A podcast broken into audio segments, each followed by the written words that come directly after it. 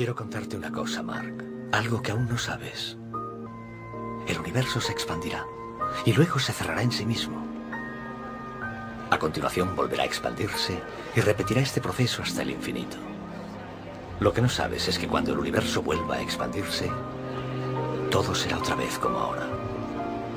Cualquier error que cometas esta vez, lo revivirás en la próxima ocasión.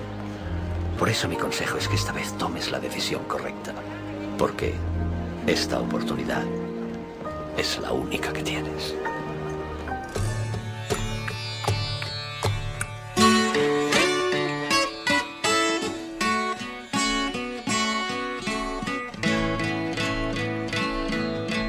Words are flowing out like endless rain into a paper cup. They slither wildly as they slip away across the universe. Sorrow, waves of joy. Bueno, bueno, Emilio, yo, yo no he entendido nada. A ¿Qué- ver, qué, qué Felipe. es eso? ¿Qué es eso del vacío cuántico expansivo? A mí No, me Felipe, como Felipe, a- Felipe, yo se lo explico. Esto es algo Eh, astrológico. No, no, el universo surge de una fluctuación cuántica del vacío que comienza a expandirse aceleradamente. sí, es- Aceleradamente, bueno, como el Fernando Alonso. Ese, Felipe, por favor, no es así. Se produce, de- luego se produce el desacoplo de la materia y la radiación. El desacoplo que desacoplo. A mí lo que Sí. me gusta es el acoplo. Que Desacoplo, sí, que- mire, que yo sé- Hola, eh, sí, perdonad, mira, es que, bueno, Ah, hola, soy Susana hola. Escudero de Canal Sur Radio. Y Ah. bueno, no sé, creo que el programa ya ha empezado y no sé, por si Sí. no lo sabéis, normalmente se suele presentar, los profesionales hacen eso, presentan lo primero. sí, buenas sí, tardes. sí, buenas, buenas tardes. Sí, perdón, perdón, es verdad. sí, perdón, perdón. Es que no- no- nos, nos hemos distraído con la cosmología. Bueno, eh, sí, soy Emilio García y aquí a mi lado, como siempre, mi compañero de fatigas, Pablo Santos. Hola, Y Pablo. bueno, sí, eh, buenas tardes, escuchantes u oyentes. eh, efectivamente, soy Pablo Santos, mi compañero Emilio García. Vaya, eh, tú me presentas, yo te presento. sí, es como, un, es como un dúo. Y por cierto, eh, pertenecemos al Instituto de Astrofísica de Andalucía, un centro de investigación del Consejo Superior de Investigaciones Científicas. Y Emilio, eh, preséntame a la chica esta, preséntame a Ah, Susana, ¿no? ah, no, no, Susana es una compañera de, de radio, lleva un magnífico programa en Canal Sur y, y- y, bueno, nada, pues se pasa aquí por el estudio. Bueno, vamos a continuar con el programa ya para... Bueno, bueno, la Susana esta, Susana, Susanita, yo soy Felipe Astrologuito, la estrella del programa. ¿Quieres una carta astral guapa? Felipe, una bolita de Felipe, plasma. Felipe, Y Felipe, A, ti Fel- te hago un precio especial con esos ojos. con esos Felipe, ojos. si es que no pierde viaje, juego. Bueno, bueno, y por cierto, ya que estamos de presentaciones, presentar, bueno, volver a presentar a nuestro piloto de hoy, porque nada más y nada menos tenemos con nosotros a la primera piloto de esta loca nave que tuvimos en la primera temporada hace ya 300 o 400 años. Trini Mejías, hola Trini. Muy- ahora que te veo, fenomenal. Bueno, bueno, y además bien. sigue teniendo esa voz espectacular y preciosa. Un besazo, Trini, de parte de todo el equipo. Y por cierto, Emilio, Sí. por cierto, ahora me voy a poner serio. Sigue sin presentarme a Susana. Ah, así es. bueno, Susana, Pablo, Pablo, Susana. Ya está, bueno, empezamos ya ¿Qué tal, que... Susana? Venga, basta ya, que tenemos mucha tela que cortar. Así que, por favor, apaguen los móviles, abróchense los cinturones y prepárense a viajar. ¿Qué, qué es esto? Esto es A través del universo. Astronoticias. Astronoticias.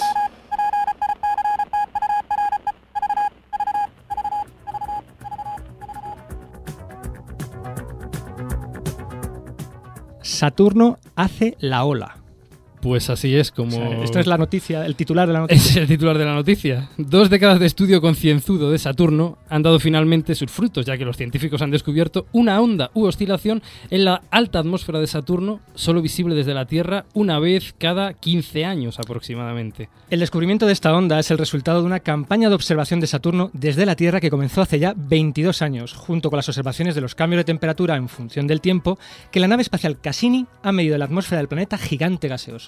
Los resultados en el infrarrojo de la Cassini, que aparecen en la misma edición de la revista Nature que los datos de la campaña de 22 años desde Tierra, indican que la onda en la atmósfera de Saturno es similar a una encontrada en la alta atmósfera de la Tierra. La oscilación terrestre tarda unos dos años en completarse, mientras que una formación similar detectada en Júpiter tarda más de cuatro años terrestres. El nuevo descubrimiento en Saturno añade un nuevo elemento en común entre las atmósferas de estos tres planetas, es decir, de la Tierra, de Júpiter y de Saturno. Bueno, cualquiera diría que estos tres planetas pudieran tener algo en común. Y ya ves, Curioso, ¿verdad? cada uno de su padre y su madre. Esta ola, esta ola recibe el nombre de oscilación atmosférica y ondula adelante y atrás en la alta atmósfera de Saturno.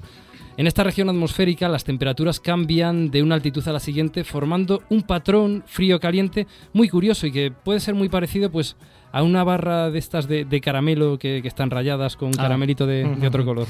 Estas temperaturas cambiantes fuerzan al viento de la región a cambiar constantemente de dirección, de este a oeste y viceversa. Como resultado, la región entera oscila como una ola. Como la canción. Bien, este estudio, este estudio similar. la de chiquetete.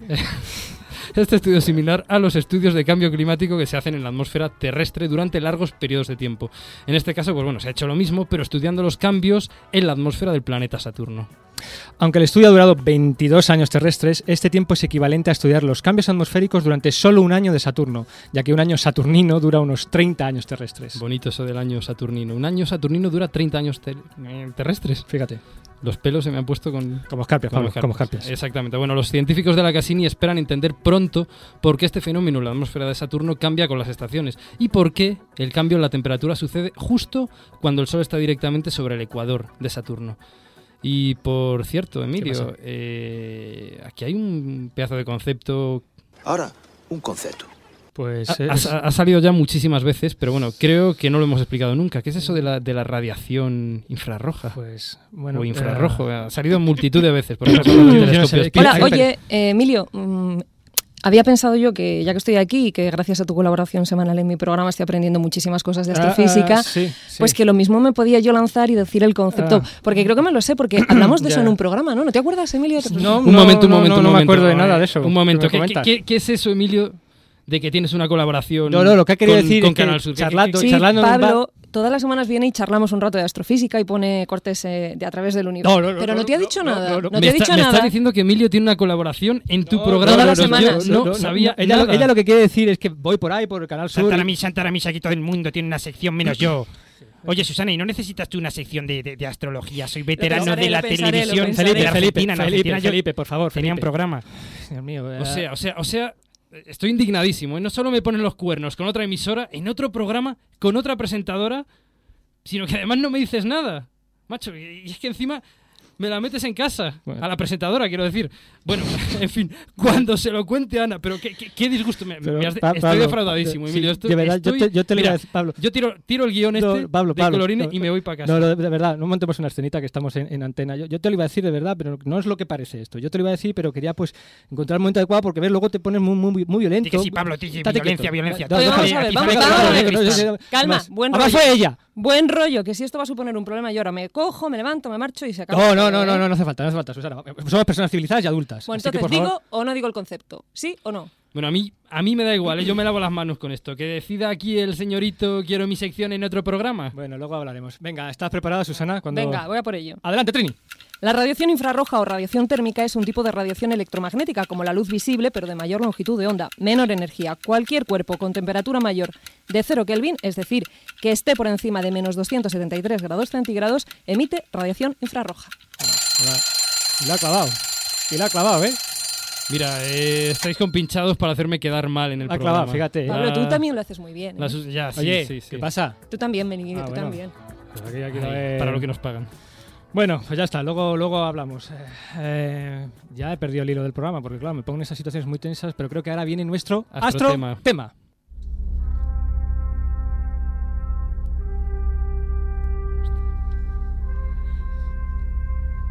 Astrotema.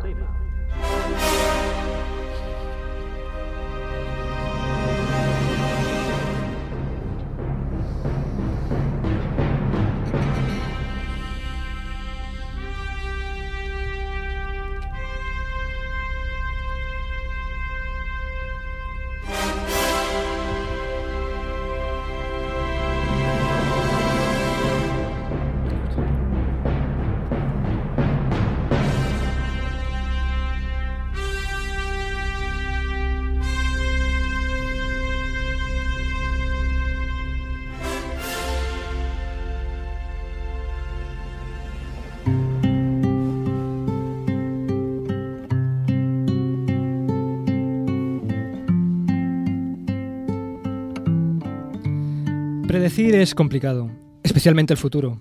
La autoría de esta frase se la reparten por igual el escritor Mark Twain, el físico danés Niels Bohr y el jugador de béisbol norteamericano Yogi Berra. Ya que vamos a hablar de ciencia y futuro, le daremos de momento el mérito al genial investigador, premio Nobel perdón, y uno de los padres de la mecánica cuántica, Niels Bohr.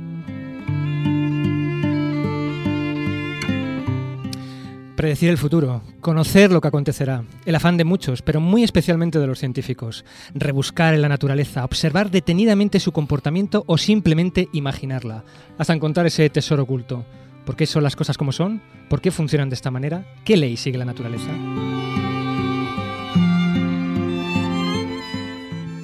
Y una vez encontrada esta ley, estirarla, extrapolarla, llevarla al tiempo más lejano que puedas imaginar, o simplemente al instante siguiente hacer añicos el presente y recrear el futuro ante nuestros ojos.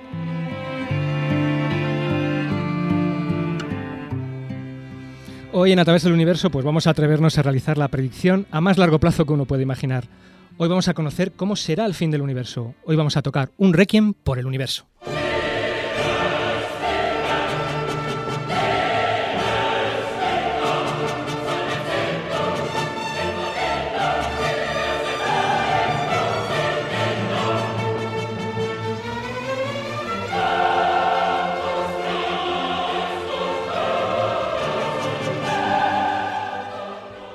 Evidentemente la predicción que vamos a tratar de hacer hoy no es una predicción sin fundamento, sino que vamos a tratar de, a la luz de los últimos conocimientos que tenemos sobre el universo y de las teorías científicas más aceptadas en la actualidad, vamos a intentar describir cómo evolucionará el universo, el espacio y el tiempo en el futuro. Y como siempre esto pues no lo vamos a hacer solo, ya que hoy tenemos la tremenda suerte de tener con nosotros a Mariano Moles, investigador del Instituto de Astrofísica de Andalucía. ¿Qué tal Mariano? ¿Cómo Buenas estás? tardes, encantado de estar aquí con vosotros. Muy buenas tardes, Mariano. Bueno, sería literalmente imposible relatar en detalle el currículum de nuestro invitado de hoy en pocos minutos, así que diremos que Mariano Moles es profesor de investigación del CSIC, doctor en ciencias por la Universidad de París, fue codirector del Observatorio de Calaralto en Almería, director del Instituto de Astrofísica de Andalucía, ha sido además coordinador del área de Física y Ciencias del Espacio de la ANEP y bueno, tiene por supuesto una extensa lista de artículos publicados en revistas de altísimo nivel y es investigador principal de importantes proyectos de investigación como el proyecto Alhambra del que pues quizás nos, nos hable durante la entrevista. Además Mariano recibió en el año 2007 el Premio de Investigación en Ciencias Experimentales de la Junta de Andalucía, más conocido como Premio Maimónides. Maimónides, ¿no? Así es, ¿no? Sí. Bueno, además, Mariana, además de su labor de, eh, investigación, de investigación, tiene una extensísima labor de divulgación. Nosotros hemos tenido la suerte muchas veces de ver charlas de divulgación de Mariano y son todas fantásticas. Y además aprovechar porque estos tres programas, esta serie dedicada a la cosmología, hemos tenido un libro de cabecera que se llama Claroscuro del Universo, en el que no solamente escribe Mariano, sino además es coordinador, porque es una serie de, com- de artículos con varios, varios autores. Es un libro publicado por la colección Divulgación, que es una colección que publica el CSIC, el Consejo Superior de Investigación Científica. Además, creo que se puede conseguir a través de, la web directamente. Y recomendároslo porque es un libro fantástico donde podéis, bueno, pues muchas de las cosas que hemos hablado en esta serie de tres programas están aquí con muchos más datos, gráficas, etcétera, etcétera, etcétera. Ah, Mariano, con el fin de clarificar conceptos e ir pasito a pasito hacia el destino final del universo, hemos decidido, como en un libro, dividir esta entrevista en cinco capítulos.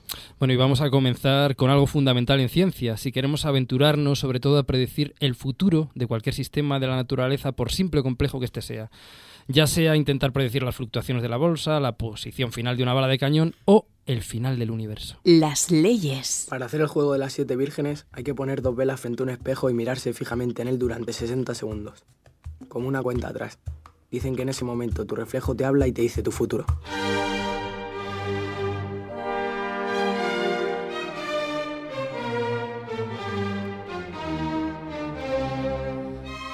Bueno, en, en cosmología la cosa no es tan fácil, al contrario, el reto es fabuloso, nada más y nada menos que conocer la maquinaria que rige el universo, las leyes que rigen el espacio y el tiempo. Bueno, pues las tenemos y además, dentro de lo que caben, funcionan bastante bien. Se las debemos a un físico alemán llamado Albert Einstein y se llama Teoría de la Relatividad General. Mariano, ¿cuáles son los aspectos básicos de la relatividad general y por qué es el marco teórico adecuado para describir el comportamiento y la evolución del universo? Bien, el, Ahora es cuando tú dices que no, que no es verdad. que la relatividad general. es, es mucha verdad, es mucha verdad. Eh, en general, el- hablando en términos generales, la relatividad general es la, la herramienta, la teoría, la ley de la naturaleza adecuada para expresar lo que ocurre en el universo a gran escala, porque eh, de las fuerzas que conocemos de la naturaleza, las cuatro que conocemos hoy en día, solo hay dos que, se- que sean capaces de operar a muy largas distancias. Son las fuerzas electromagnéticas y las fuerzas gravitatorias. Pero mientras las fuerzas electromagnéticas no actúan entre cualesquiera par de, cuer- de cuerpos, sino que necesita que estos cuerpos estén cargados eléctricamente, las fuerzas gravitatorias actúan sobre todos los cuerpos. Es como Einstein decía el mismo, más que una ley de naturaleza es una condición de existencia. Todo lo que existe gravita, ejerce y sufre acción eh, acciones gravitatorias. Todo porque con la ley de Newton, que era la primera formulación históricamente de esta ley de la gravedad, solamente las masas gravitaban. Einstein dice no solamente las masas, también las energías, las presiones. Todo por el hecho de existir gravita. Por eso es la única ley que puede operar en todas las partes del universo. Ajá. Hay otro aspecto, brevemente. La teoría de la relatividad tiene muchas aportaciones conceptuales. Quiero aprovechar para decir que las grandes revoluciones científicas empiezan en las cabezas de las gentes. Eh, son revoluciones de ideas conceptuales. Y hay dos que yo quiero resaltar, quizás ni siquiera todo el mundo esté de acuerdo, son más importantes, para mí lo son. Una es el constatar, el introducir teóricamente que la información solo puede viajar a velocidad finita. Esto, en lenguaje de la calle, se traduce por algo tan sencillo como, que a todos nos parecerá natural, una cosa no puede estar en dos lugares a la vez. Con la teoría de Newton sí podría estar. Obviamente Einstein racionaliza eso. La segunda es la curvatura. La curvatura nos permite desligar el concepto de ilimitado del concepto de infinito. En la teoría clásica plana, lo que es ilimitado necesariamente es también infinito. Y hay discusiones hermosísimas entre Kepler, Galileo, sobre todo Giordano Bruno sobre este problema. Con la teoría de la relatividad podemos tener una cosa, un sistema que sea finito, pero ilimitado, sin límites, sin fronteras. Eso es el universo. Y por eso la relatividad general es capaz de describir lo que hoy entendemos por universo. Porque la relatividad general introduce precisamente ese concepto de curvatura en el espacio-tiempo, ¿no? El Absolutamente. define el espacio-tiempo como algo que puede curvarse, ¿no? Absolutamente. Espacio-tiempo, bien dices, porque ya no son dos conceptos separados. Precisamente porque la velocidad de la luz es el límite a cualquier movimiento, es que nos, nos permite traducir el espacio en tiempo y el tiempo en espacio. Con lo cual forman un todo. Y ese espacio-tiempo se curva. De hecho, su deformación es simplemente simplemente el reflejo de que hay un campo de gravedad, hay actuaciones gravitatorias en marcha. Acciones gravitatorias producidas precisamente por la materia y energía que contiene ese universo. Absolutamente. De nuevo, toda la materia, energía, hasta la presión. Cuestión no, no despreciable en las teorías actuales. Todo gravita en el sentido de que es, genera gravedad, es decir, actúa sobre los demás cuerpos y a la vez siente los demás cuerpos. Es una especie de gran unidad Es universal. decir, claro, logra ligar todo, espacio-tiempo, energía, materia, cuatro conceptos que estaban separados en la ley de Newton, él los logra ligar en una sola ecuación, en una sola ley, y uno, relaciona, una se relaciona a uno, afecta al otro en un ciclo de retroalimentación. ¿no? Absolutamente. A veces se dice, las ecuaciones de Einstein, que por más complejas que sean, conceptualmente no lo son tanto, eh, como toda ecuación tiene una parte a la izquierda, otra a la derecha, con un signo igual en el medio. Las ecuaciones de Einstein se pueden leer de izquierda a derecha, es decir, el espacio-tiempo determina el la forma y comportamiento de la materia que contiene, o de derecha a izquierda. Es la materia y la energía la que estructura al espacio-tiempo. Perfecto. Bueno, no te lo hemos comentado, Mariano, somos un programa pobre, pobre, entonces tenemos que sacarnos unas pelillas, así que entre un grupete de amigos nos juntamos, hicimos un politono y estamos intentando distribuirlo por todo Internet, así que, Trini, un poquito de publicidad.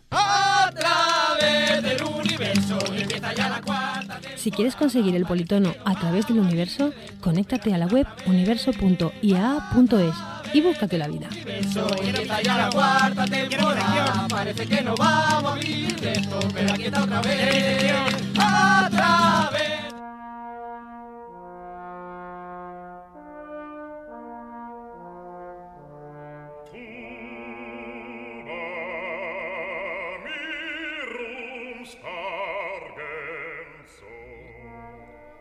Por muy bien que funcione una teoría científica, no debería incumplir una máxima, la de contradecir a la naturaleza. En 1929, un astrónomo llamado Edwin Hubble observó un hecho fundamental en la teoría de la cosmología. Empleando el telescopio del Observatorio Monte Wilson, descubre que todas las galaxias en el universo se alejan las unas de las otras, y además con una velocidad proporcional a la distancia entre ellas. Es decir, cuanto más lejos, más rápidamente se alejan.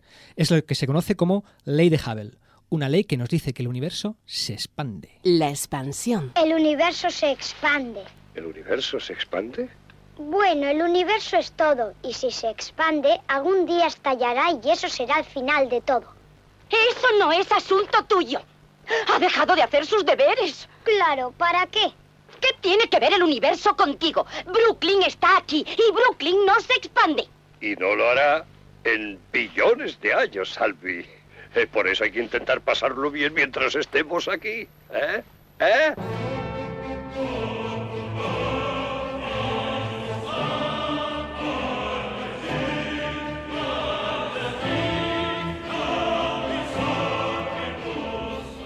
Mariano, ¿por qué esta ley, la ley de Hubble, implica un universo en expansión? ¿Y, qué significa en realidad esto de que, de que el universo se expande, que tanto hemos oído, ¿no? Porque quizás se nos escape algo, ¿no? De, de qué realmente esta expansión.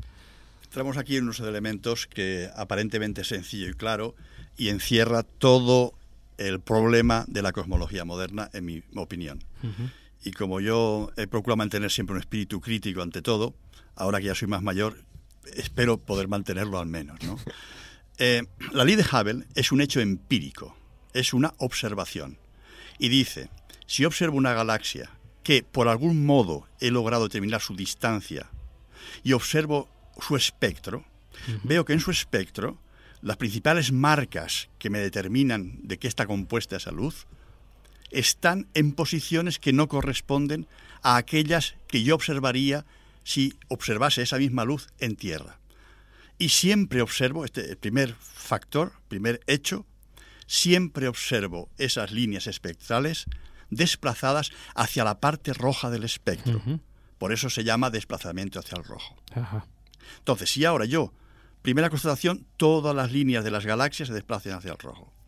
Segunda constatación, si yo consigo determinar la distancia de esas galaxias de alguna forma, problema importante en astrofísica, y comparo las, las, distancias de las galaxias y ese desplazamiento hacia el rojo, son proporcionales. Esto es un hecho.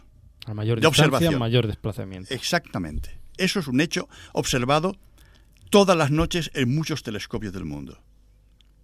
Decir que eso equivale a expansión del universo, eso es una teoría. Capaz de dar cuenta de ese hecho, pero no es el hecho. Entonces, se han propuesto a lo largo de la historia algunas variantes y otras teorías.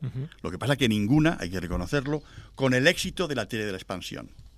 La teoría de la expansión, termino, encierra también una trampa. La expansión es un concepto que todos tenemos, que las cosas se alejan unas de otras. La expansión del universo no es eso. Nada se mueve a velocidades de 30, de 50 mil kilómetros por segundo, me refiero a esas galaxias es el espacio-tiempo que se va curvando y que nuestras reglas de medir distancias, que son determinadas por el espacio-tiempo, se van cambiando con el tiempo. De modo que las distancias de una galaxia a otra aumentan con el tiempo, y eso es la expansión, pero no porque se muevan, sino porque cambia el sustrato espacio-temporal. Eso es un concepto, comprendo, bastante difícil.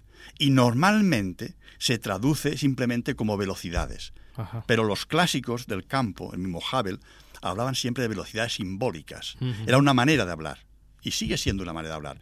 Nada más lejos de la idea de la, expansión del universo, o incluso el Big Bang, que ese de una bomba que explota y que los cascotes... No. La expansión crea el espacio-tiempo a la vez que las distancias aumentan. Y tú muy bien has dicho, efectivamente, es un hecho empírico, un hecho observacional, y luego hay que introducir la teoría para buscar una, explicación, una posible explicación. Ah, la teoría de, Einstein, la teoría de la relatividad general, explica esta expansión? ¿Surge de manera natural esta expansión en las ecuaciones de Einstein? Surge de manera bastante natural. En el bastante está la gracia. ¿no? en primer lugar, solamente ocurre esto, se puede explicar en un modelo muy simplificado. ¿ok? Eh, pero se puede explicar. Con una hipótesis muy fuertes, pero se puede explicar. La segunda es más sutil. Y es que la cosmología solo trata de fenómenos que ocurren a enormes escalas.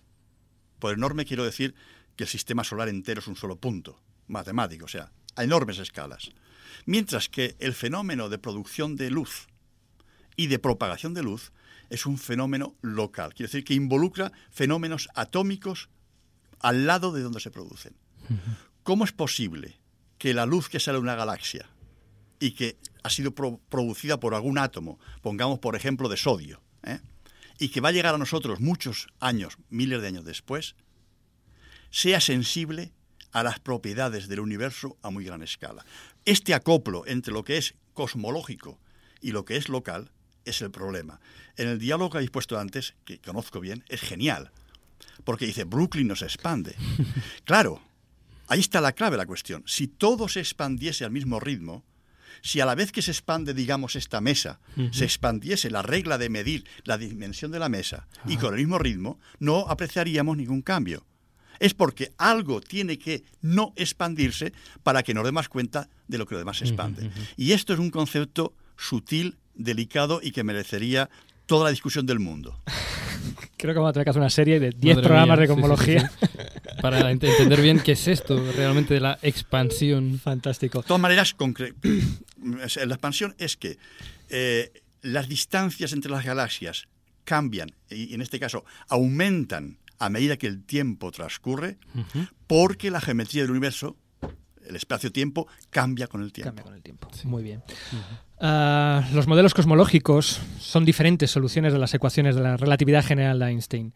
En 1922, un ruso llamado Alexander Friedman, años antes de que Hubble descubriera esta ley de Hubble, obtiene una serie de soluciones para la ecuación de Einstein que precisamente contienen esta expansión. Las soluciones.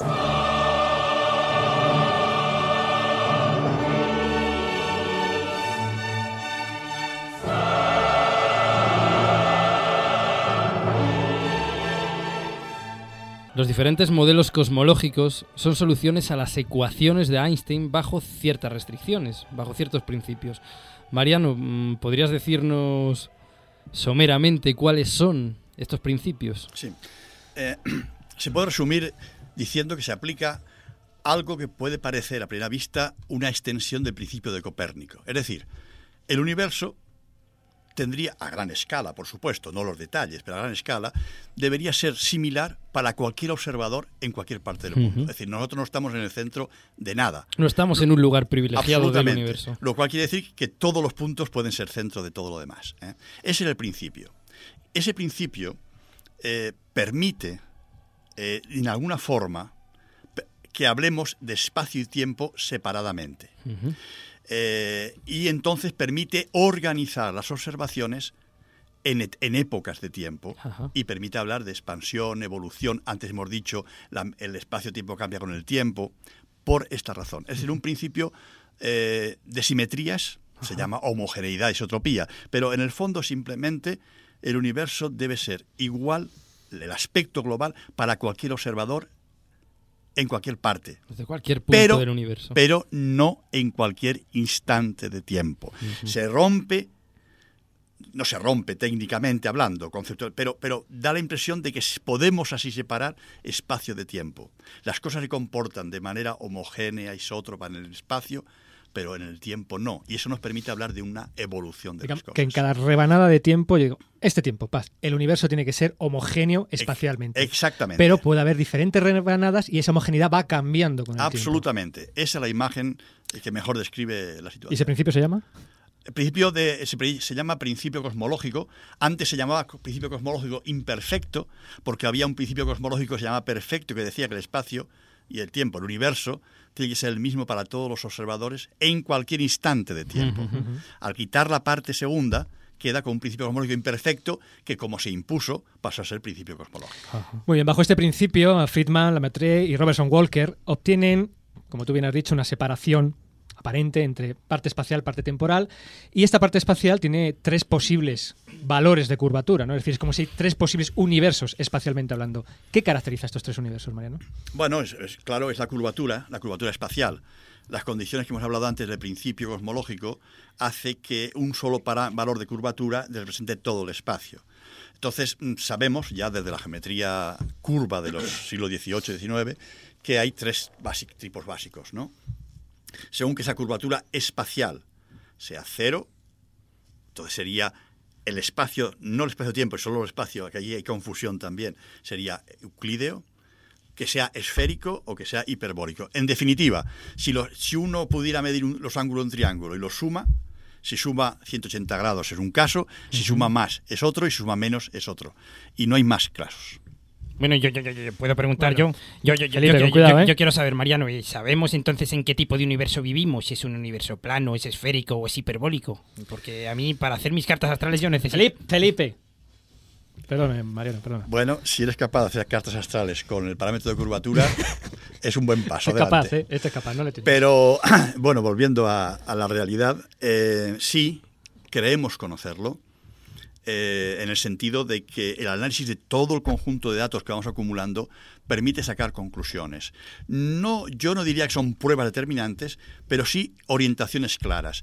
Y un valor que es compatible con todas las observaciones es que ese parámetro de curvatura es cero. Es decir, que vivimos en un espacio que se asemeja, se comporta como un espacio euclídeo plano. Pero cuidado, En el como una vez leí en un periódico muy serio en este país que eso era- echaba por tierra la teoría de Einstein. Hemos hablado antes de la curvatura. No, no, no. El espacio-tiempo es lo más curvo que se puede ser. Pero si hacemos, como tú decías antes, Emilio, esas rebanadas, e- esa rebanada espacial sí que se comporta como un espacio euclídeo. En la década de los 90, los cosmólogos se llevan una gran sorpresa. Los datos observacionales demuestran que el universo no solo se expande, sino que además lo hace aceleradamente, es decir, cada vez más rápidamente. Esto pues supuso una fortísima convulsión no solo en los cimientos de la cosmología, sino en nuestro conocimiento sobre la naturaleza de nuestro universo. Los cosmólogos abogan que el responsable de esta expansión acelerada es una componente que baña el universo y que supondría el 70% de la energía de este, la bautizada como energía oscura. Una sorpresa. Es un campo de energía creado por todas las cosas vivientes. Nos rodea, penetra en nosotros y mantiene unida a la galaxia. Nada, ni- no, no- no ha dado ni una, vamos, ni una. Ni, ni- ni la genera los seres vivos, ni precisamente se distingue por unir nada. ¿Qué es la energía oscura, Mariano? ¿Por qué produce o por qué pensamos que es la causante de esa expansión acelerada? Bien, la cuestión es la siguiente. Eh, hemos hablado al principio de cómo es la gravedad la que estructura y da unidad, digamos, física al universo. La gravedad, como todos sabemos, solo es atractiva, produce atracción de todos los cuerpos. Entonces uno espera que esa expansión del universo, por la acción de la masa que contiene, se vaya frenando.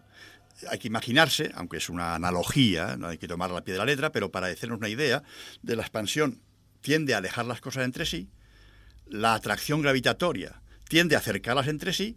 Entonces, si una fuerza es mayor que la otra, se producirá o la expansión para siempre, o la recontracción, etcétera, etcétera. Pero en ningún caso esa expansión puede ir aumentando con el tiempo, porque la fuerza de la gravedad se opone a que eso sea así. Se va frenando. Por eso que el ver que la expansión podría ser acelerada, o como ahora admitimos, es acelerada, es una gran sorpresa.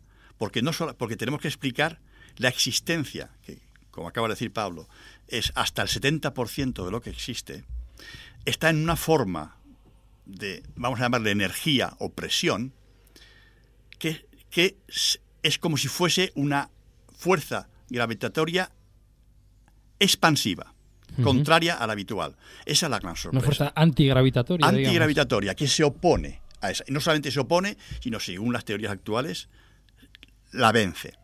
Esa es la gran sorpresa. Hay que decir que esa energía, que se llama energía oscura, un nombre un poquito hollywoodiano, pero en fin, eh, así, se, así funcionan las cosas, ¿no? Pero mm, no es un ingrediente nuevo en la teoría.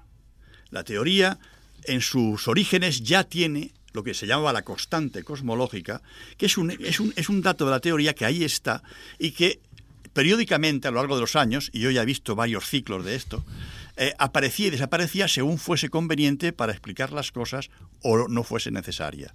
En este momento se impone. ¿Cuál es la novedad actualmente?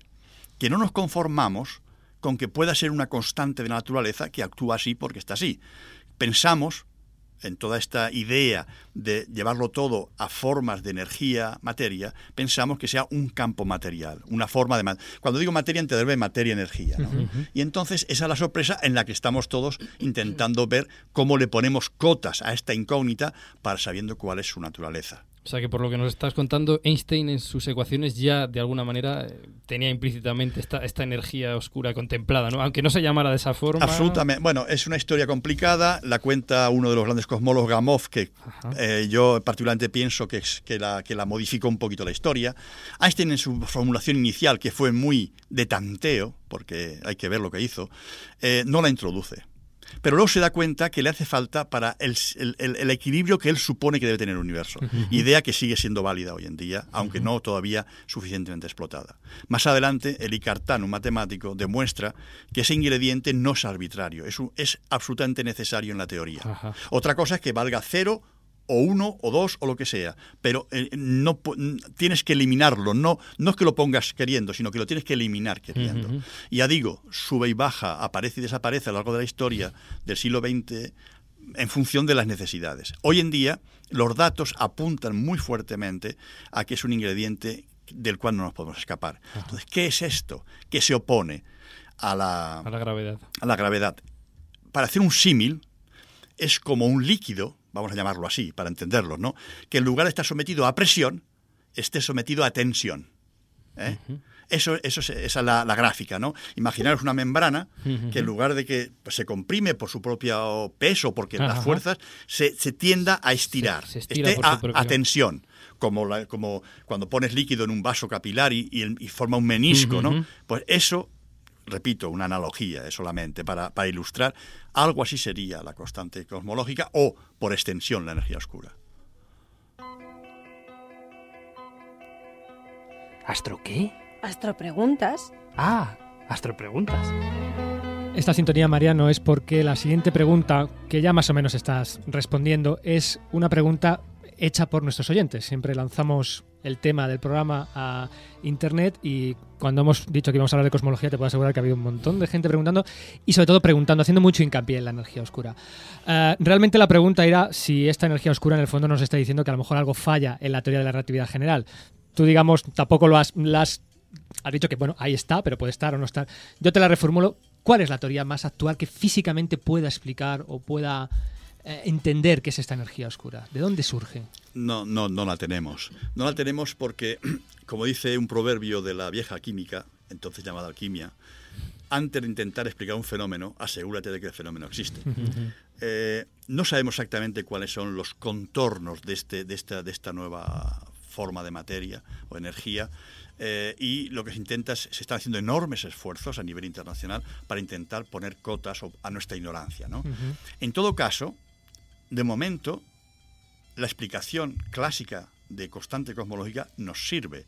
Es decir, los datos que tenemos se pueden acomodar dentro de esa teoría, con lo cual no haría falta nada nuevo. Pero, si realmente no es una, estrictamente una constante, y ya utilizo frases de- de informes internacionales que se han hecho el último año, estamos en el umbral de una revolución científica y sin precedentes. De hecho, Science la ha declarado como el, el reto científico ahora mismo más, Absolutamente. más alto. ¿no? Absolutamente. Eh, probablemente se se- este, este problema se sitúa en, el- en- en el- en el- en los confines comunes de lo que es la teoría del microcosmos y la teoría de la relatividad general o del macrocosmos, que como bien sabéis, eh, después de muchos años siguen sin eh, avenirse, siguen sin, sin, sin- sin- sin hablarse. Bueno, y llegamos ya al último capítulo de nuestra entrevista. El destino del universo. El futuro del universo. Observa el fin de vuestro futuro.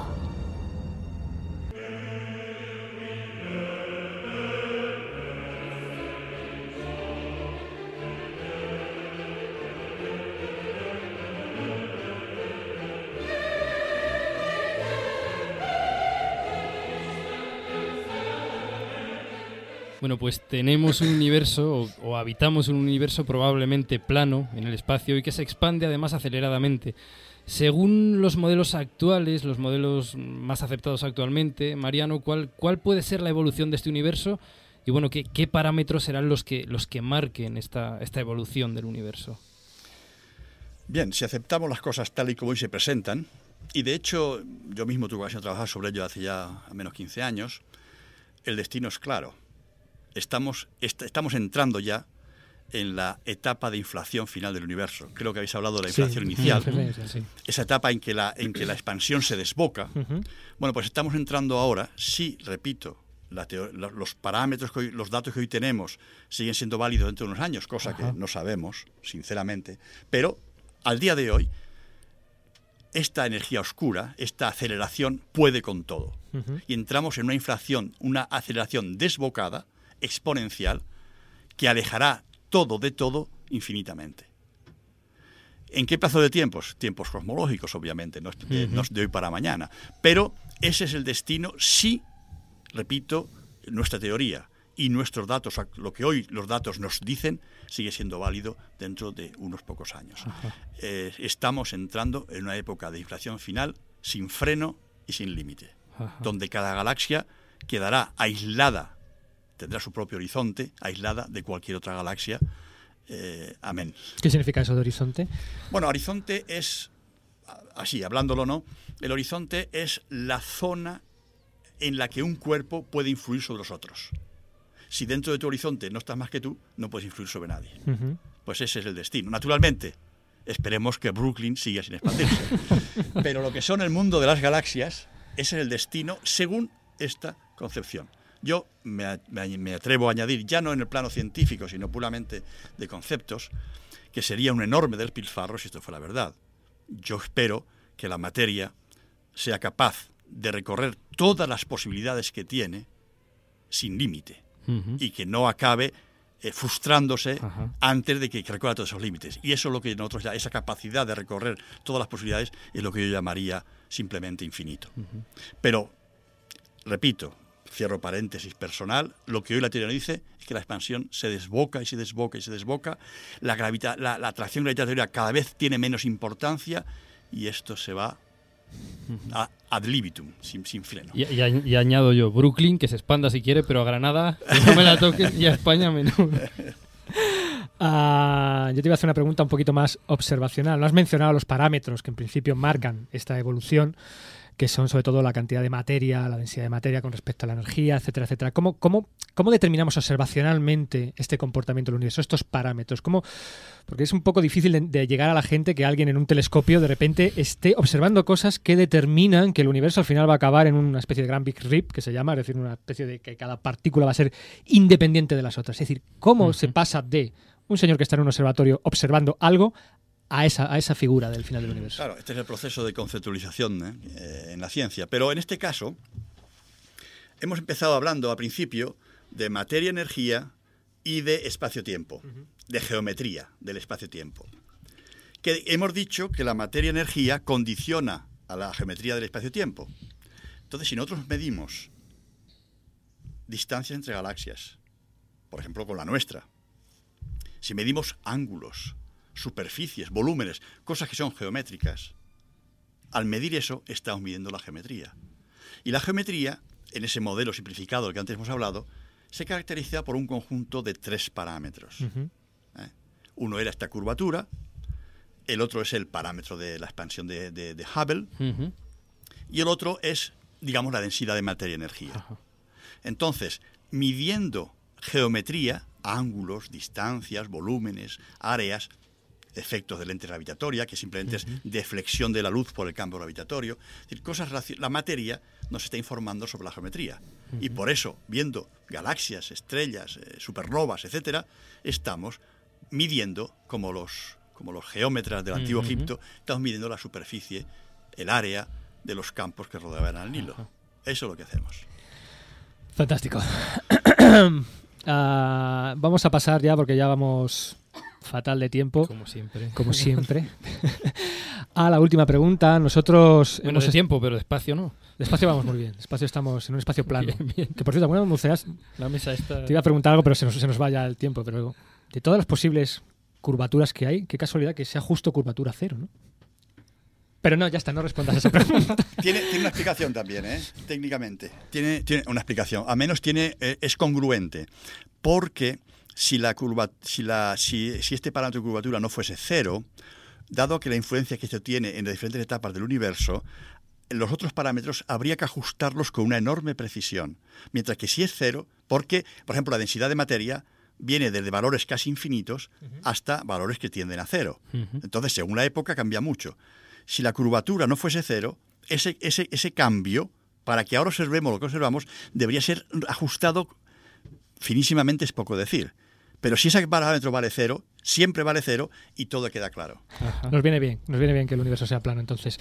Bueno, eh, Mariano, la última pregunta la hemos reservado para lo que es nuestro comité de sabios. Eh, nuestro comité de sabios es un grupo de cuatro personas que no tienen absolutamente nada que ver con la astrofísica y que un buen día se juntaron en un bar y el efecto del alcohol, como siempre, pues hizo que se empezara a filosofar sobre el universo y de ahí surgieron tres preguntas, cada una de esas preguntas las hemos hecho en uno de los programas de Cascosmología y ahora pues te toca tu turno. Esta sección la lleva nuestro querido reportero urbanita, que desgraciadamente, tenemos que decirlo, está en la cárcel por un escándalo público, ya que ha preguntado... ¿Sabía unas- yo nada? Sí, es que ya sabes que le gusta ir por la calle preguntando y luego le preguntaba a una señora que era materia oscura, la señora se escandalizó, hubo ahí un rifirrafe y ahora mismo está en comisaría, pero afortunadamente tenemos para sacar adelante la sección a una de nuestras sabias, nuestras sabias que está con nosotros. Hola Ana, Hola. ¿qué tal? Muy bien, muy bien. Te han dicho que tienes exactamente la misma voz que la que anuncia el politono de... Qué de- casualidad, qué ¿no? casualidad, ¿eh? Me recuerda a la secretaria de astrología. A Marianita, ¿verdad? Casualidad, chica para todo. Chica para todo, de verdad, qué increíble. ¿eh? Bueno, Ana es psicóloga, tiene un máster en sexología y es una de nuestras sabias. Eh, bueno, ¿cómo ha sido la experiencia de ser sabia? Me ha encantado, ha sido genial. Me ha encantado que por primera vez en mi vida me llamen sabia, aunque sea entre comillas. y ha sido genial. He aprendido mucho de vino. De vinos, ¿no? Sí, de vino. He aprendido de mucha disciplina y, y bueno, pues genial, porque en realidad no es tan, dif- tan diferente el universo y la cosmología con la sexología y la psicología. la- Ese me parece un tema fascinante para entrar ahora mismo a ver qué tiene que ver. No estábamos mal de tiempo, Emilio. Bueno, pero hombre, yo creo que se puede Me hacer... cortas a mí una pregunta que tenía aquí pero preparada. que esto era una tontería del universo. es que esa está mucho mejor. Entonces, cosmología, sexología, aparte de la logía, ¿qué es lo que tienen en común? Ah, pues nada, que hablando, o sea, leyendo de cosmología me di cuenta que en realidad pues todo es como las relaciones de pareja, el amor, es muy parecido a lo que hablabais del origen, ¿no? Eh, De la nada sale algo, pues. Y bueno, nada- lo de, la, lo de la gravedad y la antigravedad también, que une y que separa. Sí, eso, claro, claro. Lo de la Eh, expansión. expansión, la, sí, en fin, todo Sí, eso. eso no termino de cogerlo. Bueno, ya te lo explico luego. Sigue, Sí, perdona. El espacio-tiempo. Ah, bueno. Sí, que todo, que todo, todo tiene un comienzo de- desde el vacío, eh, alguien se enamora de- del desamor, eh, todo sigue un patrón, una estructura y luego al final las cosas te- se terminan, ¿o no? ¿O no? O sea, muy, muy, muy interesante, me ha encantado. Bueno, vamos a retomar aquel momento mágico, aquella noche mágica donde nuestros cuatro sabios discutieron sobre el final del universo. Porque ahora mismo estamos con lo del cambio climático, que nadie sabe exactamente por qué está sucediendo. Ujú. O bien es un ciclo de la Tierra, una fluctuación normal, o realmente estamos ante un problema serio, ¿no? Entonces, evidentemente no lo sabemos. Y si nosotros no lo sabemos en nuestro planeta, pretendemos saberlo a escala universal. Mm. Entonces la cosa como que deja de cuadrarme. ¿Y no, no podría ser como un muelle? De esos que lo estira, lo estira y llega un momento que, que va para atrás. Esa es una de las teorías de final del universo que se llamaba el Big Crunch. El Big Crunch. sí. Y Mm. luego otra era el Big Chill, que es el, el gran frío. En un tiempo infinito el un universo tiempo- sería estático. En un tiempo infinito el universo sería estático, exactamente. Muy bien explicado. Pero eso sería otra teoría, ¿no? De, de Esa es otra- como- como una especie de estado estacionario, ¿no? Pero esto no dejan de ser nada más que teorías, ¿no? En realidad, como Sí. dice Antonio, no, no, la mente humana o, o la vida de una persona no llega nunca a entender o a poder explicar eso. No Son teorías hasta que tienes datos, suficiente. hasta que tienes datos científicos que las invalidan o que las demuestran. Pero tenemos esos datos o no tenemos esos datos. Pues tenemos el dato de que el universo ahora el destino es el Big Rip, que es el gran Cementerio. No. El cuando se- la gran rotura. Es que el RIP me sonaba a Sí, lápida. yo tampoco. la gran rotura, que al final lo que pasa es que se expande de una, una velocidad cada vez mayor, cada vez mayor, tan tan tan, tan grande que terminará todo por desintegrarse. Pero no se vuelve al instante Es como si se hubiera vuelto loco, ¿no? Sí, sí, La sí. paranoia. No, aquí los cosmólogos deben Universal. estar locos todos, seguro. Vamos. Gente rarísima. Eso lo llaman la, la paranoia universal. La ¿eh? paranoia universal. Oye, yo- Oye, y poniendo música no se puede hacer que vaya más despacio esta historia. Sí, era más lentito.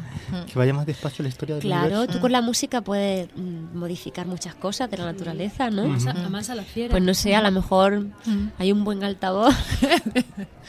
Cósmico, un altavoz para, cósmico, para ¿no? domesticar al universo con música. Sí, sí. Entonces, ¿Cómo se explica de repente que se acelere? ¿Qué pasa? ¿Que hay algo que está repeliendo, una especie de antigravedad o...? Claro, ahí es donde entra de nuevo la, la constante cosmológica. Pero Se- no estaba derrocada ya. Estaba derrocada hasta el año 98 cuando Anda. fueron a por ella porque la ¿No necesitaban. será la energía oscura la que entra en juego? Y eso es lo mismo, hablar de constante cosmológica y energía oscura. Anda, eso sí que no lo Es la misma cosa. Yo cre- creo que las teorías dependen mucho del momento en el que, en el que El se momento formula, histórico, momento sí, histórico en el que estamos. sí, ¿no? sí, sí. Las teorías, incluso las teorías científicas, yo creo que Ujú. dependen porque la teoría de gravitación ha quedado. Entonces, incluso las teorías científicas, aunque tengan validez y se muestren y se validen, luego con el tiempo como que van cambiando, ¿no? El momento histórico. Pero eso es lógico, la ciencia es eso, ¿no? Es que yo creo que Mm. la, la ciencia lo que debería Mm. buscar es algo que se que dure con el tiempo, que sea universal, que no dependa del tiempo y que no esté ni. Pero no, Que no estamos muy limitados para hacer eso todavía. ¿eh? Y, y na- nada es para Claro, siempre, claro. en realidad. Nada es para siempre. Eso también tiene música. Nadie duda que nuestra interpretación de las cosas depende del momento histórico en el que se realizan, ya sean cuestiones sociales, científicas, artísticas, pero la cosmología persigue una interpretación del universo científicamente rigurosa y válida en todo instante y lugar, universal. ¿Cómo sería la cosmología si el hombre hubiera llegado al universo cuando la velocidad de expansión fuera ya tan grande que no permitiera a la luz de las galaxias llegar hasta nosotros? Bueno, lo, lo primero antes que respondas, o sea, se notaba que era la tercera noche ya, ¿eh? se notaba ya que El índice etílico. el índice etílico y el índice de, de fantasía cosmológica Era vino sin alcohol, ¿eh? era vino sin alcohol todo, sí, ¿no? Mí me ha gustado lo del altavoz. Estábamos muy centrados.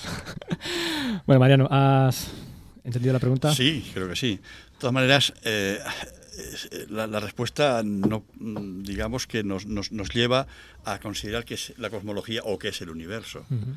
Si el universo el conjunto de todo, a todo, de todo aquello a lo que podemos acceder eh, desde el punto de vista de captar información, haríamos cosmología incluso si no hubiéramos más que Brooklyn.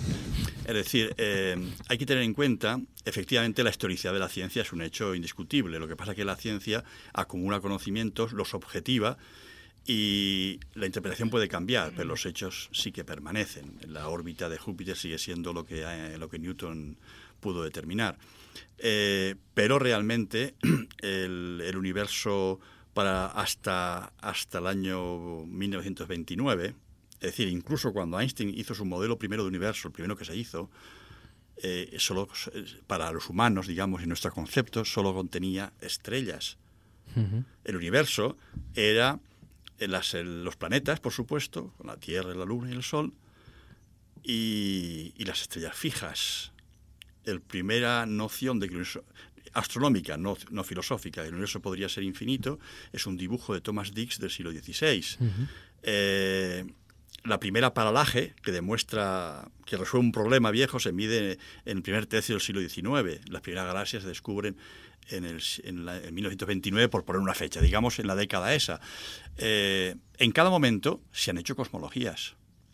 Eh, repito, si, si nada más que Brooklyn no fuese accesible, seguiríamos haciendo cosmología. ¿Por qué? Porque pretendemos tener es una visión global de lo que subyace a la realidad inmediata percibida por todos nosotros. Más allá del frío y el calor de cada momento, ¿qué es lo que subyace? Esto cómo funciona en el fondo de las cosas. Eso es lo que pretende hacer la cosmología. Es, si me permitís la imagen, intentar ver nuestro, nuestro universo a vista de pájaro, diluir los detalles y explicar el funcionamiento básico de todo esto. Y eso se aplica a lo que en cada momento percibamos o entendamos como universo. Muy bien, fantástico. Mariano, muchísimas gracias por Ha haber un- acudido a esta, ha sido un placer. a esta nave sideral. Yo creo que le, vamos a invitar más veces a Mariano porque Sí, ha sido un que sí. auténtico La verdad que era- placer explicar cosas tan Era un objetivo de esta, de esta cuarta temporada, traer a Mariano Moles.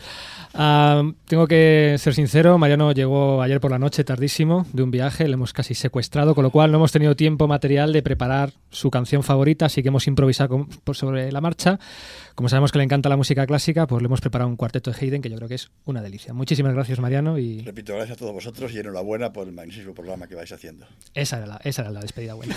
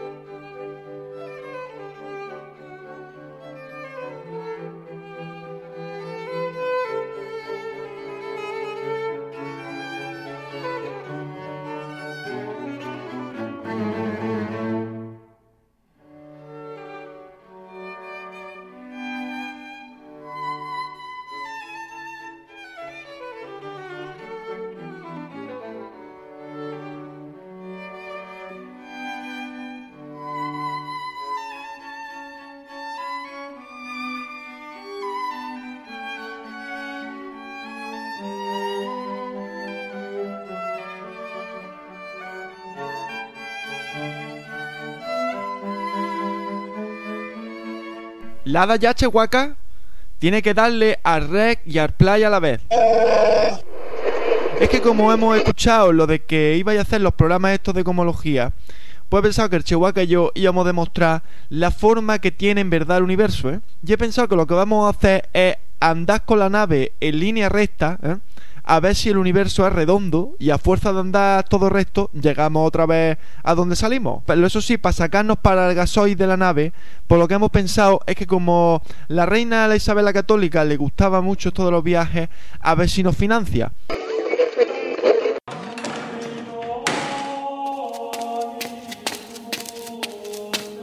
Majestad, el capitán James Tiberius Kick de la Tierra solicita audiencia.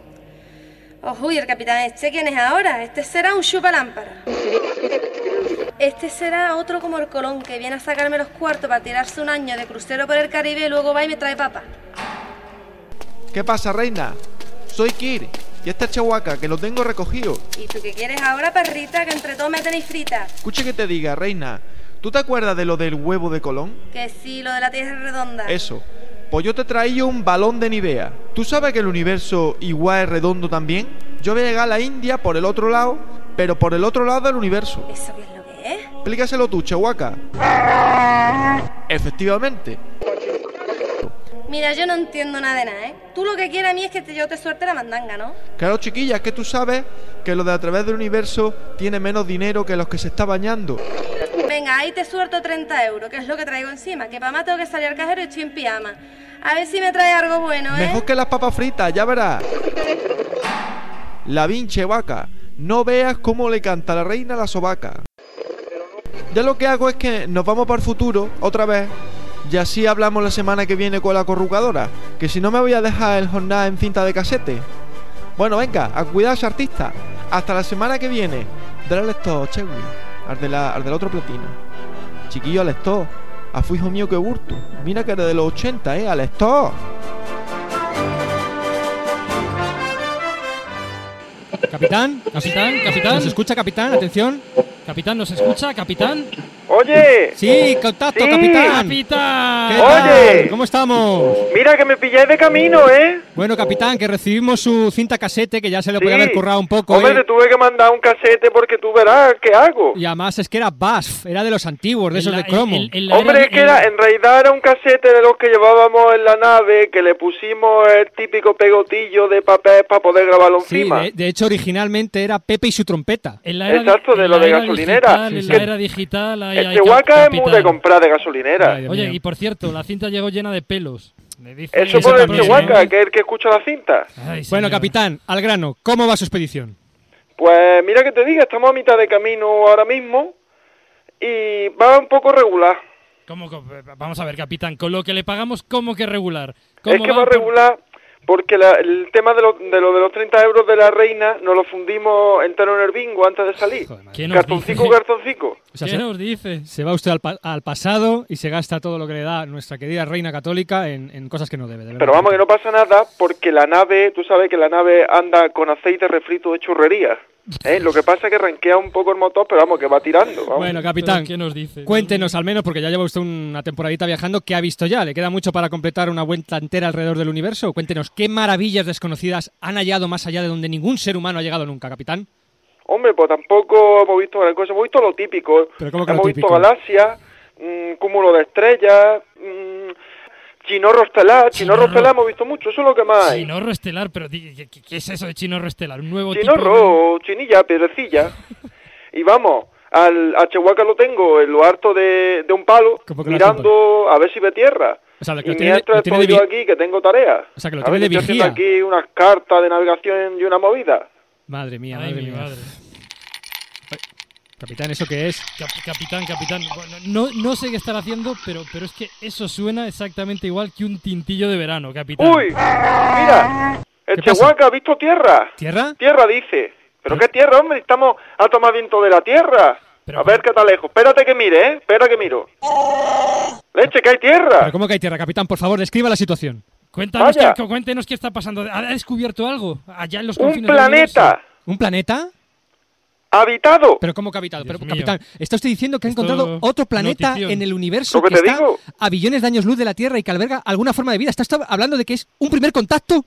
Vamos, alguna forma de vida dice. Como que está la playa llena de tías en bikini. En ¿Pero bikini, cómo? pero- Y hay una pancarta enorme que pone Dios mío. Welcome, Happy Hour.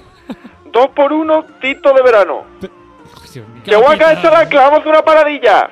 Pero ¿qué nos dice, capitán? Dios mío, ¿dónde Bueno, está? mira, que Seguro tengo un está aquí asuntillo aquí que estoy liado. Sí, sí, ya claro. luego sí. y, y os Vale, cuento, vale, ¿eh? vale, venga, A ver capitán. cómo va la cosa. Tenga cuidadito con el Ah, 2 por 1 Venga. Hasta luego, capitán.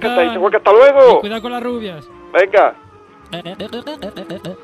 Bueno, pues seguimos con la incertidumbre de si el universo es plano, Abierto, esférico, cerrado, hiperboloide, abierto, convexo. cerrado o tiene forma de barquito de papel. Efectivamente. No nos ha solucionado nada con lo que le pagamos a este tío.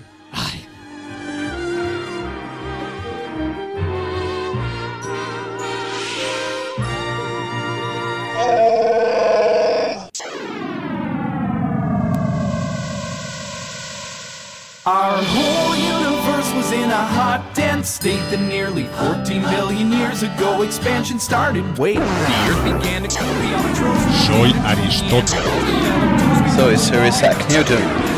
Hola, soy Albert Einstein. Soy Alexander Fritz. Historia de todo. Just remember that you're standing on a planet that's evolving and revolving at 900 miles an hour. That's orbiting at 19 miles a second, so it's reckoned a sun that is the source of all our power.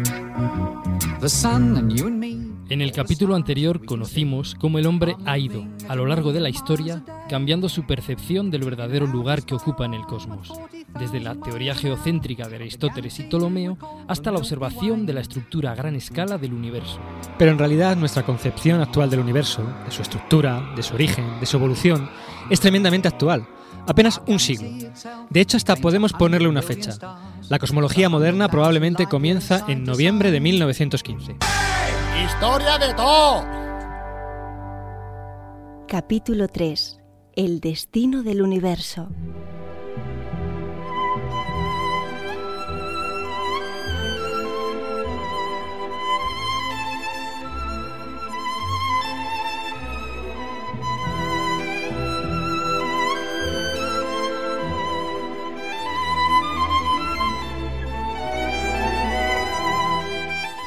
Aquel mes, un joven nacido en Alemania presenta una serie de conferencias en la Academia de Ciencias de Prusia.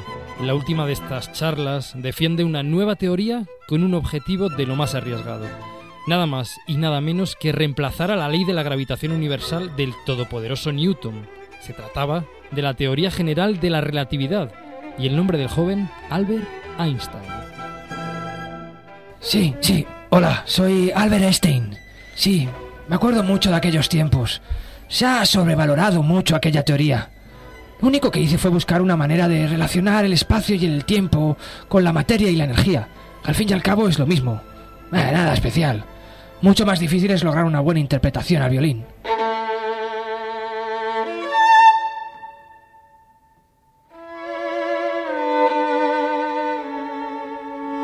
Muy groseramente esta teoría establece una relación íntima entre el espacio-tiempo y la materia y energía contenidas en él. Esta relación es dual. Por un lado, la presencia de materia, planetas, estrellas, manzanas y de energía modifican la propia estructura del espacio-tiempo. Concretamente modifican su curvatura, como cuerpos sobre una extensa sábana. A su vez, esta curvatura es la que determina el movimiento, la dinámica que sienten los cuerpos y también la propia energía. Es decir, la curvatura del espacio-tiempo determina la fuerza de la gravedad. Esta teoría rompe varios principios de la física de Newton, que pasa a ser un caso particular de la teoría de Einstein para velocidades no próximas a la de la luz. Por un lado, espacio, tiempo, materia y energía dejan de ser elementos independientes para estar ahora ligados. Por otro lado, no solo la materia siente la gravedad, también la energía lo hace. Y por último, la gravedad deja de ser una fuerza a distancia para convertirse en una característica propia del espacio-tiempo. Por este motivo, la relatividad general es el marco teórico necesario para hacer cosmología, ya que nos marca las leyes de la evolución y comportamiento del universo y de la materia y energía que contiene. La cosmología actual puede definirse como la aplicación de la teoría de Einstein al mundo de las galaxias. Sí, sí, pero este maldito Paganini es imposible.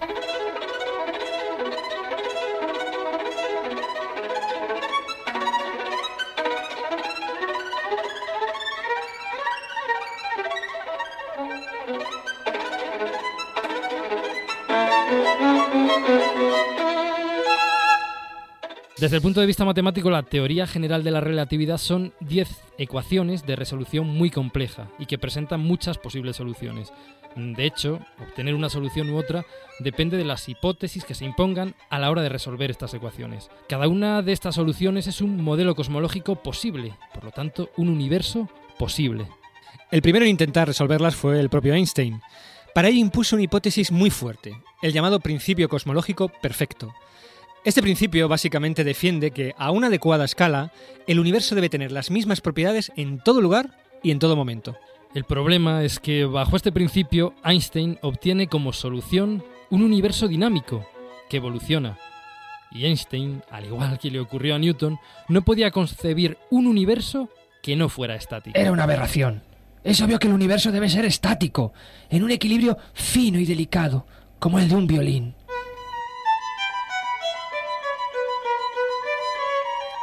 Por este motivo, Einstein introdujo un nuevo elemento en la teoría, un elemento que en sí mismo no afectaba las bases de esta y cuya única función era introducir en el universo una fuerza de repulsión, una fuerza que compensara el efecto gravitatorio de la materia y la energía, para que así finalmente resultara un universo estático, en equilibrio, como Einstein quería. Aquel elemento lo bautizó como constante cosmológica. La constante cosmológica. Y sí, con el tiempo se convirtió en mi mayor error en vida, aunque ahora la quieren resucitar.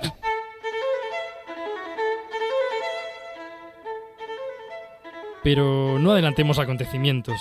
Albert Einstein no fue el único científico que invirtió sus fuerzas en la ardua tarea de resolver las ecuaciones del universo. Uno de los otros científicos que lo hizo, en 1924, fue un oscuro matemático y meteorólogo llamado Alexander Friedman. Hola, soy Alexander Friedman. Básicamente lo que hice fue dejar el universo libre como el viento de Siberia.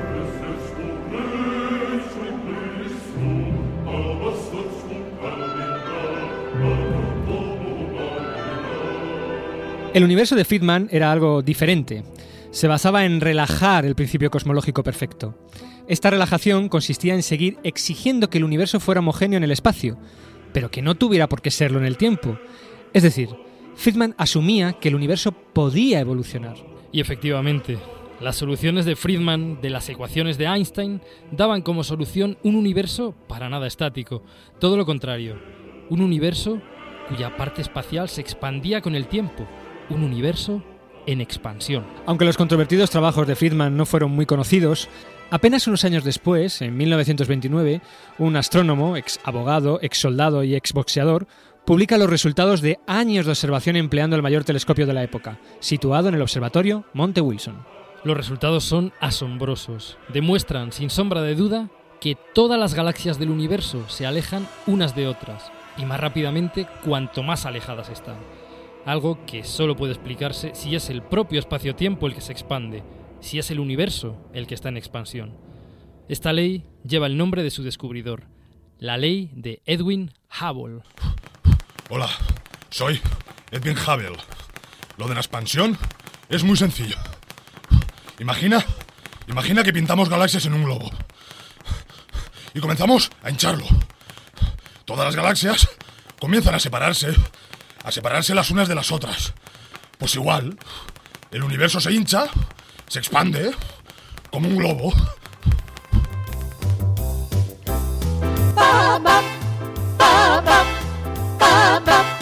He was a famous trumpet man from out Chicago way. He had a boogie style that no one else could play. He was the top man at his craft. But then his number came up and he Esta evidencia observacional dio un espaldarazo definitivo al universo dinámico de Friedman y convenció a Einstein de que el universo no era el espacio estático y eterno que él pretendía, y que por tanto su teoría explicaba la naturaleza del universo sin necesidad de incluir ninguna constante cosmológica, al menos por ahora. El mayor error de mi vida.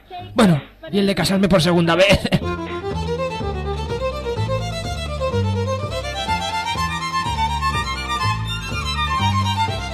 Algunos investigadores pensaron que si el universo se expandía, era lógico concluir que todo él, en algún instante del pasado, estuvo concentrado en un único punto de una densidad energética extremadamente densa, como por ejemplo el astrónomo y sacerdote belga Georges Lemaitre, que en 1931 propuso la idea de que el universo se originó en la explosión de un átomo primigenio o un huevo cósmico.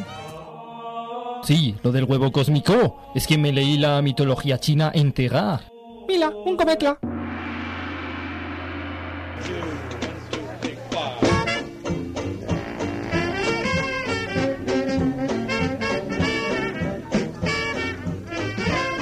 Sin duda, Lemaitre se refería a ese instante inicial donde un universo extremadamente denso y caliente comienza a expandirse. Es decir, lo que hoy conocemos como Big Bang. Pero ¿de dónde surgió ese término Big Bang? Curiosamente, el término Big Bang lo acuñó de forma peyorativa el gran científico y divulgador británico Fred Hoyle, un 28 de marzo de 1949, precisamente en uno de los programas radiofónicos de divulgación científica que por entonces tenía la BBC. ¡Pum! ¿A Big Bang? Y empezó el universo. Sí, hombre, sí. Y la vida vino de los cometas. We're going hopping, we're going hopping today. We think of hopping, a Philadelphia way. We're gonna drop it on all the music they play on the bandstand. We're going swinging, we're going swinging. A Hoyle le horrorizaba la idea de un universo con un origen, con un instante inicial del tiempo, es decir, con un Big Bang. Por ello, junto a Herman Bondi y Thomas Gold, ideó el modelo de universo estacionario, que defendía un universo eterno, cuyas propiedades medias se mantenían constantes en el tiempo.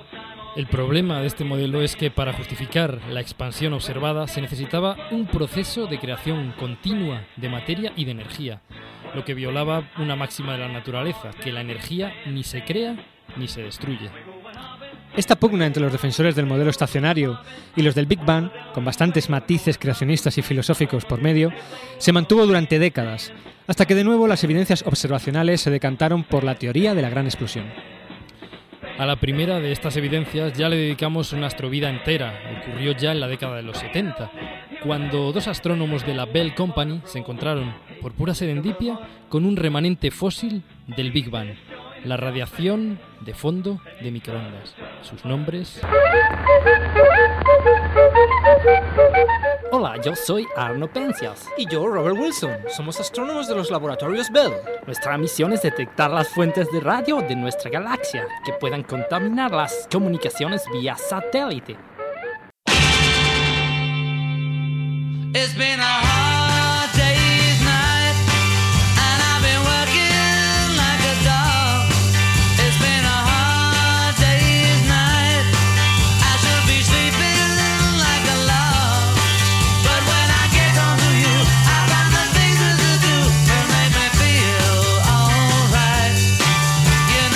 La segunda evidencia observacional y que supuso el destierro definitivo del modelo estacionario frente a la teoría del Big Bang surgió de la observación de los compuestos químicos que habitan en el universo.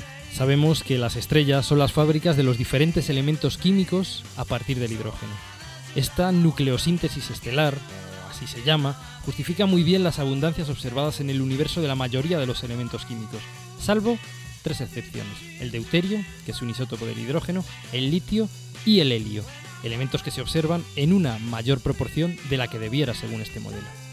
Tres físicos, George Gamow, Ralph Alpher y Hans Bethe, aunque bueno, este último solo puso el apellido, demostraron que un universo con Big Bang pasaría por una etapa, dentro de sus tres primeros minutos de vida aproximadamente, donde precisamente se generaría litio, deuterio y helio. Este resultado teórico explicaría el exceso que se observa de estos elementos en el cosmos respecto a lo esperado por la pura nucleosíntesis estelar. Esta formación de elementos químicos, antes de que existieran las estrellas, es lo que se conoce como nucleosíntesis primordial. Y en este caso el acuerdo entre teoría y observaciones total. Hola, soy George Gamow. En realidad la teoría la hicimos entre Alfred y yo.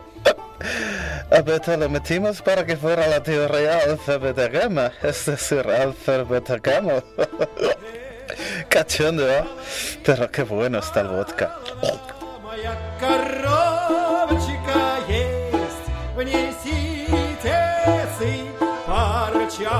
Estos descubrimientos, junto al de la expansión y al de la radiación cósmica de fondo, acabaron con la idea de un universo estacionario en favor del modelo del Big Bang, más conocido hoy como modelo estándar.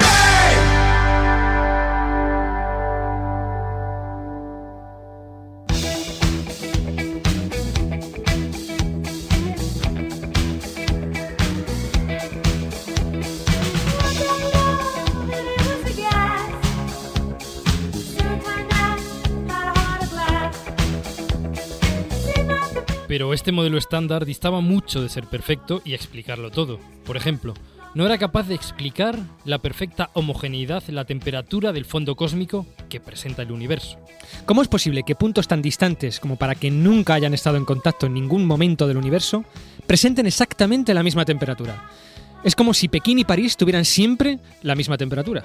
Para resolver esto, un americano llamado Alan Good introdujo una variación al modelo del Big Bang.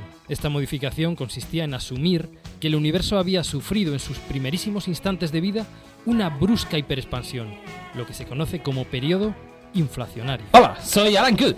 Y en los 80 tuve una idea genial, la inflación del universo. Bueno, en realidad ya la había tenido antes un ruso, Alexei Starobinsky, pero como era soviético no se enteró ni Dios. Lo pillan ni Dios, como era soviético. ¿eh? I'm in love with the girl that I'm talking. I'm in love with a girl I can't live without. I'm in love, but I sure picked a bad time to be in love.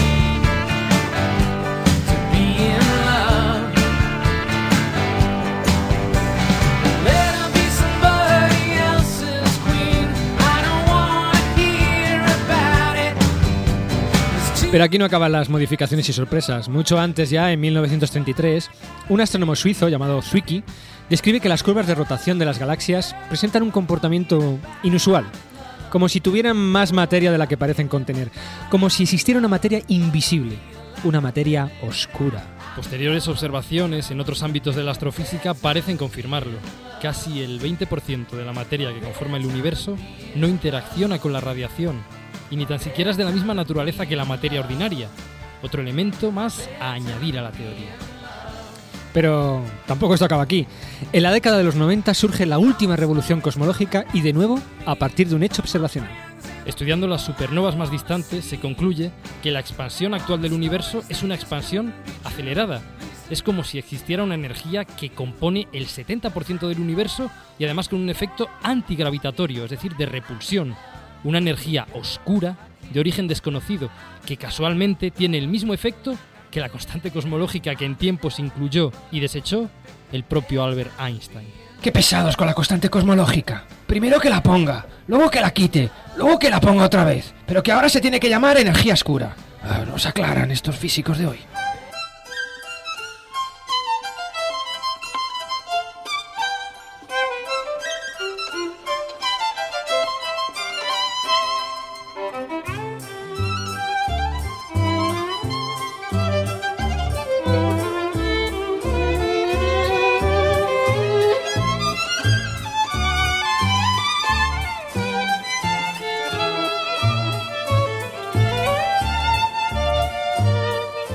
Pensabais que este astroserial iba a tener un final esclarecedor, os equivocabais.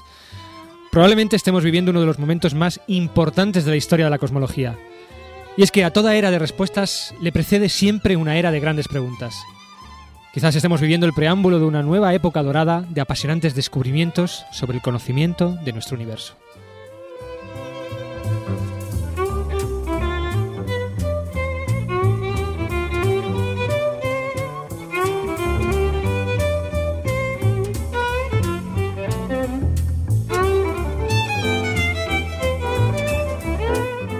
Hola, soy la tortuga. Todo está muy bien, pero siento decirlo. El universo soy yo. Di que sí, guapa. Ala, vámonos, que estos no tienen ni idea.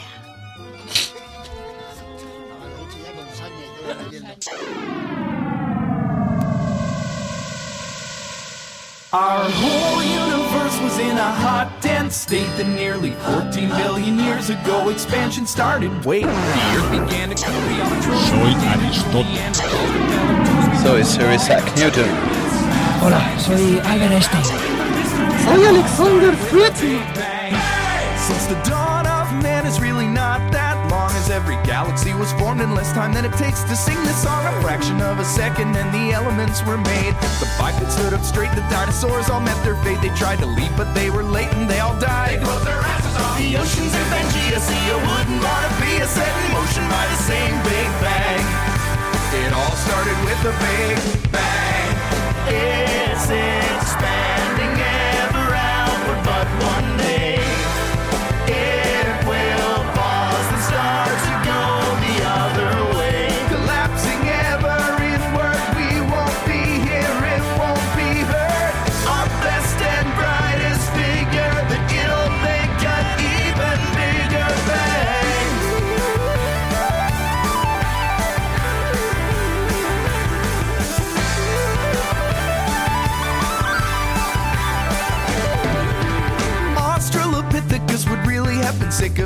debating how we're here, they're catching deer. Religion or astronomy, it all started with the Big Bang.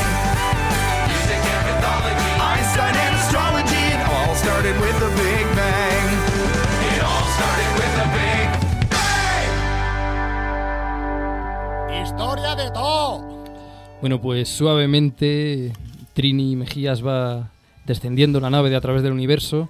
Nos despedimos de todos vosotros, queridos, queridas oyentes o escuchantes.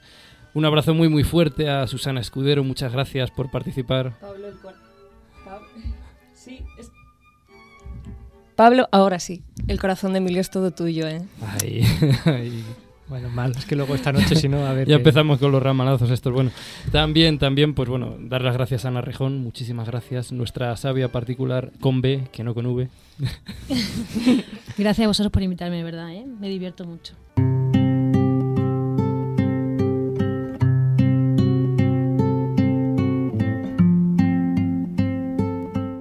Muy bien, como dice Pablo, hemos llegado ya al final de esta serie dedicada a la ciencia del cosmos, es decir, a la cosmología. En tres escasos programas, pues es imposible abarcar todo nuestro conocimiento actual sobre este sistema físico llamado universo. Pero bueno, hemos viajado hasta sus primeros instantes, hemos conocido cómo se estructura la materia en su tejido espaciotemporal y nos hemos lanzado a aventurar cómo será su destino final. Pero en realidad, ¿quién sabe qué es esto del universo? ¿Una fluctuación cuántica del vacío que se expande aceleradamente? ¿O el inmenso caparazón de una tortuga? Quizá lo importante no es lo que sea, sino que somos capaces de imaginar lo que es. Y esto ha sido a través del universo.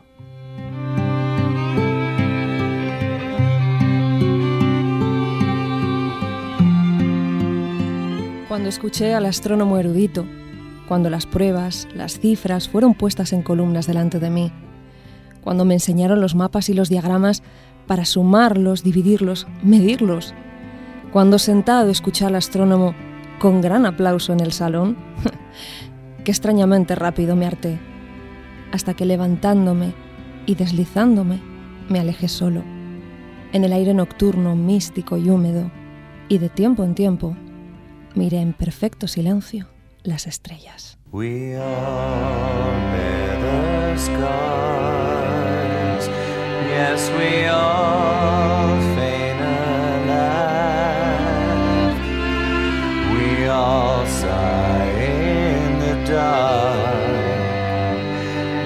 cut off before we start.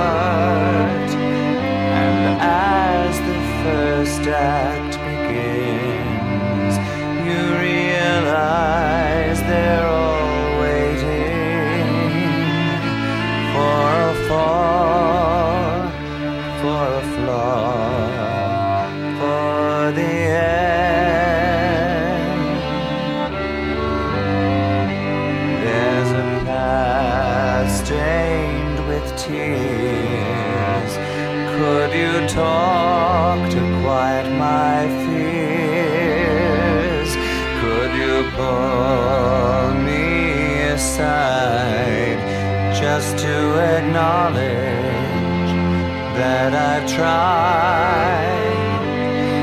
And as your last breath begins, contently